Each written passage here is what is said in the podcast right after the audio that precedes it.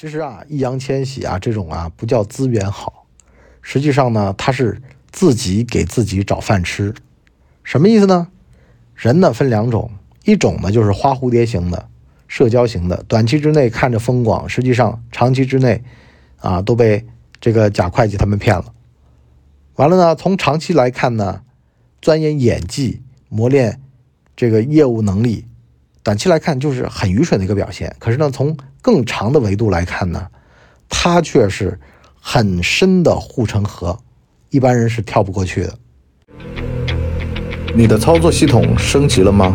这里是老文的底层逻辑。老文的底层逻辑，有人说啊，易烊千玺啊，这资源可真好啊！现在啊，演艺圈。资源最好的就是他了。话说啊，二零一八年，我那会儿呢看《长安十二时辰》，弹幕里面啊，满屏幕的都是说呢，他有吹口哨音儿。到了二零二零年、二零二一年啊，后来上映的电影呢，这音儿就没了。再包括呢，我还能看出很厉害的演技。啊，包括这个他在跳舞的节目里面当导师，啊，跳舞又跳得非常好，非常棒。哎，我就喜欢上这小孩了。说句实话，我年纪也跟他差不多大，我今年二一啊，是一个夜班小保安。所以呢，我就觉得嗯，很神奇。这个优秀的人啊，其实他是有圈儿的，就像呢那些混得不好的人有圈儿一样的。你会发现啊，其实人群里面分两种人，无论是演艺圈还是商界，他都两个圈子。一个圈子什么呢？花蝴蝶圈这个圈子里人啊，就是到处蹦的，哎，跑贾跃亭那儿放点钱啊，跑华谊那儿入点股，哎，公司上市了，我就有钱了嘛，玩资本玩什么的就开始玩了啊。后来呢，有的翻车的翻车，亏本的亏本，假会计都跑跑美国去了。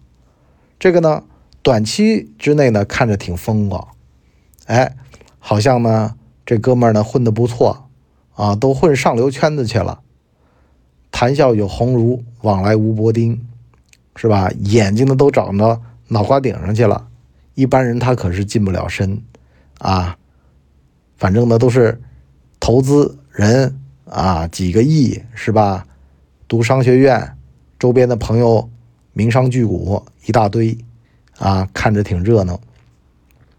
另外一种呢，就是专心钻研他自个儿的这门业务也好，还是手艺也好啊。你就比如说我看到的啊，张艺兴啊，像那个易烊千玺啊，你就基本上没听过他在外边。有什么投资，有什么读书，有什么跨界，哎，自个儿这点事儿还忙不完呢。张艺兴这种，又是编曲，又是跳舞，又是演戏。当然了，有人说啊，他在《扫黑风暴》当中的演技跟江疏影一样的尴尬，但是呢，人家扎老戏骨堆里面去了。这跟扎流量堆儿里面还是不一样的，扎老戏骨堆儿里面扎久了，这就跟郭德纲说的呀，戏棚子下面站久了，这舞台就是你的。为什么？我原来啊不太了解，我在想，哎呦站那就行了。其实啊，戏棚子下面站久了，看的是台上的那些大腕儿，哎，跟着大腕儿学好东西、好玩意儿、好习惯，那个亮相，那个身段。那个水袖，那个唱腔，哎，奋发向上，昂扬斗志。见过高山啊，人就会不一样。我原先啊也不太懂得这个道理。我原来总觉得吧，靠点关系是不是啊？八个这个火车啊就能给你送到目的地了，干嘛得自个儿靠双腿跑呢？可是后来发现啊。你扒火车很容易坐错地儿啊，因为有的地儿它不通火车，通火车的地儿呢，它又不一定是你的目的地。人想要的和人家能给你的，这里边十万八千里。而且吧，手心冲上和手心冲下，心态方面就不是一回事儿。好了，后来呢，我不是也就今年嘛，啊，这个袁老爷子走了，完了呢，这孟老爷子也走了，啊，完了呢，我仔细想了想，就因为之前我们不是做过特别节目吗？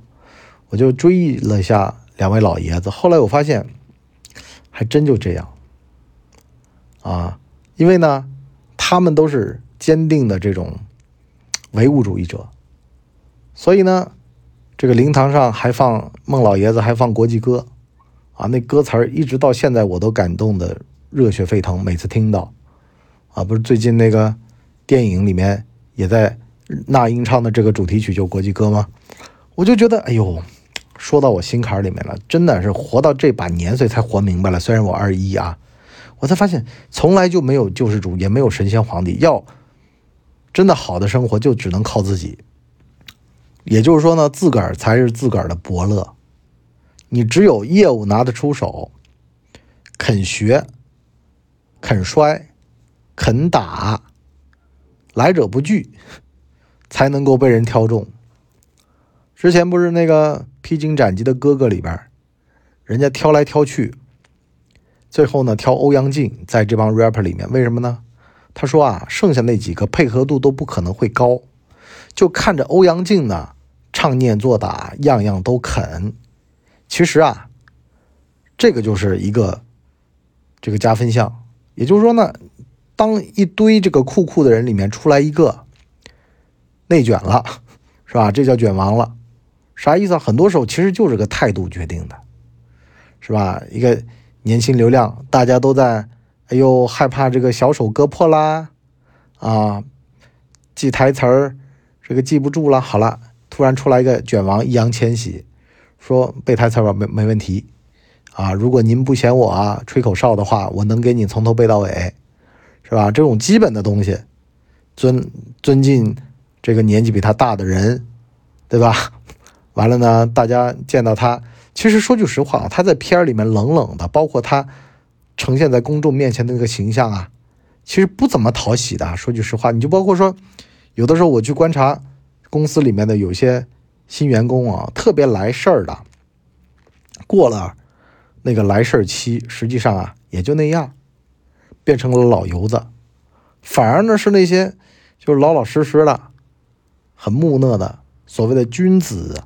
该敏于行而讷于言，就这种人，巧言令色的，反而没什么好东西啊！就是我这么多年用人的经验下来啊，你就发现了，真正的也就易烊千玺这种冷冷的，反而呢，持久力好，耐久力强，他的热情呢都包在里边，慢慢烧。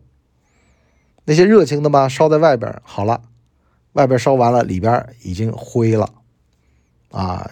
持续不了仨月，这人就整个就觉得没意思了，是不是？哭着喊着要跳槽，是吧？觉得没几个月，啊，这点基础打下来，让我升一个一级，怎么就没问题了吗？对不对？你还不让我升职啊？都这么想问题。好了，另外一种呢，易烊千玺这样的，慢慢磨练自己的演技，啊，一步精进于一步。你说《长安十二时辰》那会儿的易烊千玺和后来的《少年的你》的那个易烊千玺，已经不是一个人了，这已经天壤之别了。送你一朵小红花里边，你就会发现长津湖里面，对不对？一部戏一个面相，一部就跟那个巨抛脸，人家说好了，那你回头看那些流量，二十多年前怎么演，现在还怎么演，是吧？除了年纪大点儿，别的都没变啊。这个油腻的哥哥里面好多都这样嘛，是不是？所以呢，这就导致到呢，你会发现于和伟啊，为什么现在那么受人欢迎啊？一个呢是。业务能力是真强。另外一个呢，也是巨抛脸，啊，这个东西就是君子豹变，他就一直在蜕变，一直在改变，他在往前走，都走入化境了。跟孙俪对戏是吧？孙俪的戏都被吸走了，就到这个程度。两个厉害的人对戏，像刘奕君和孙红雷对的那场，在这个山东门口的戏啊，就说你赶紧跑啊什么的。完了，你就觉得，哎呦，怎么能这么拉人，这么抓人？好的对手戏就是这样的，就你打乒乓一样的，打来打去，打来打去，两人都接得住，旁人看得惊心动魄，实际上两人都手拿把掐啊。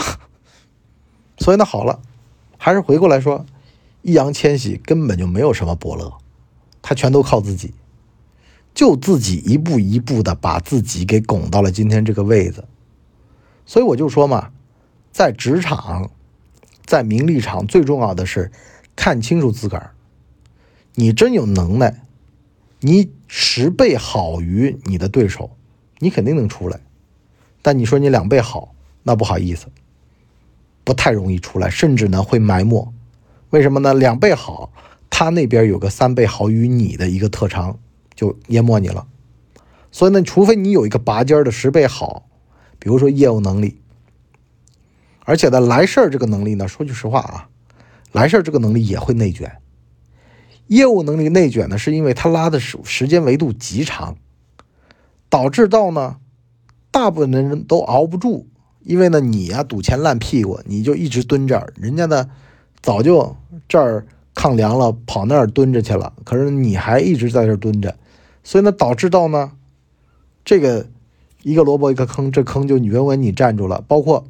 其实你说演戏吗？易烊千玺的这个样子样貌，其实演青少年、演青年是吧？青年那个坑他就站住了啊！很多这个少年、青年的戏都找他，为什么呢？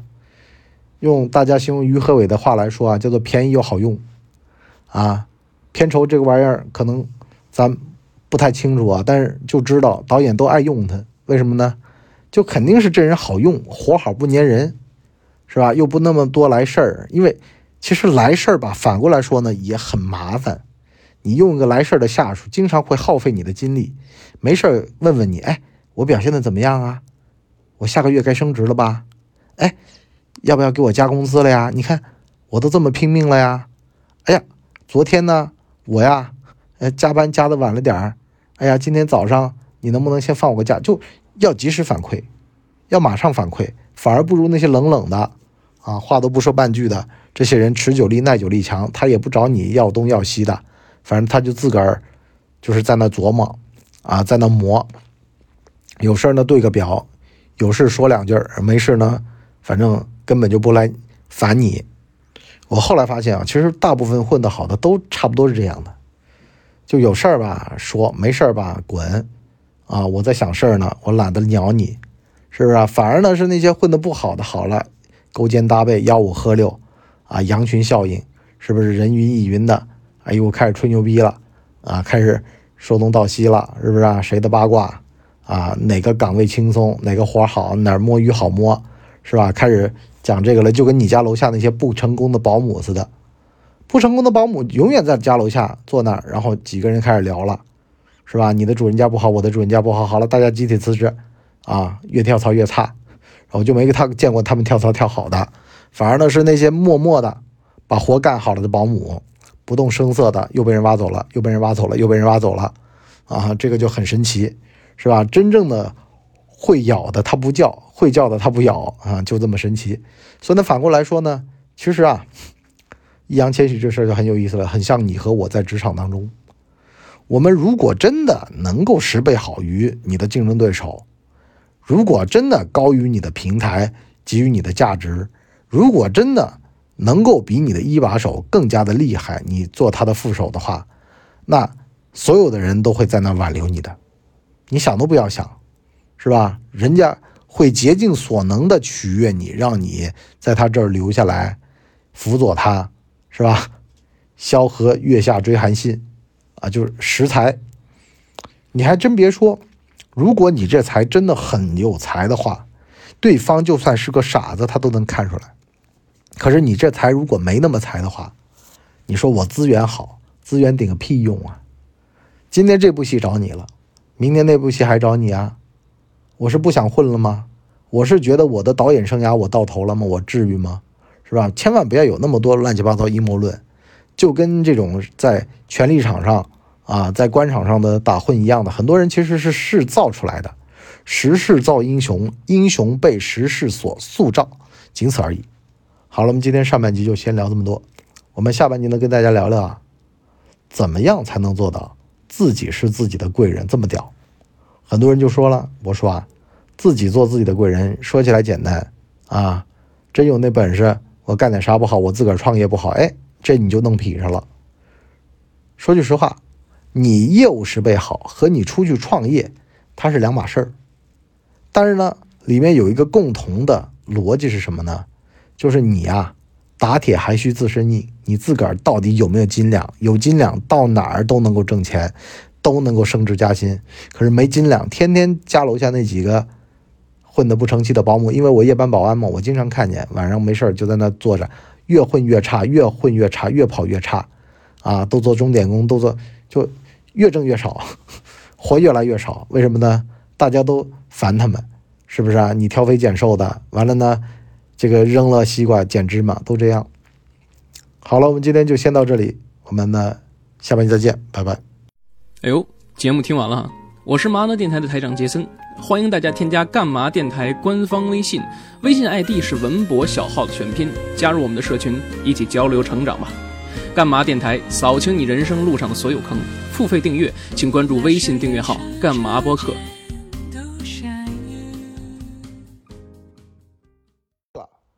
大家呢，请给我们的专辑点五星好评，啊，这样的话呢，我们才能够到首页去迎接更多的朋友来光临。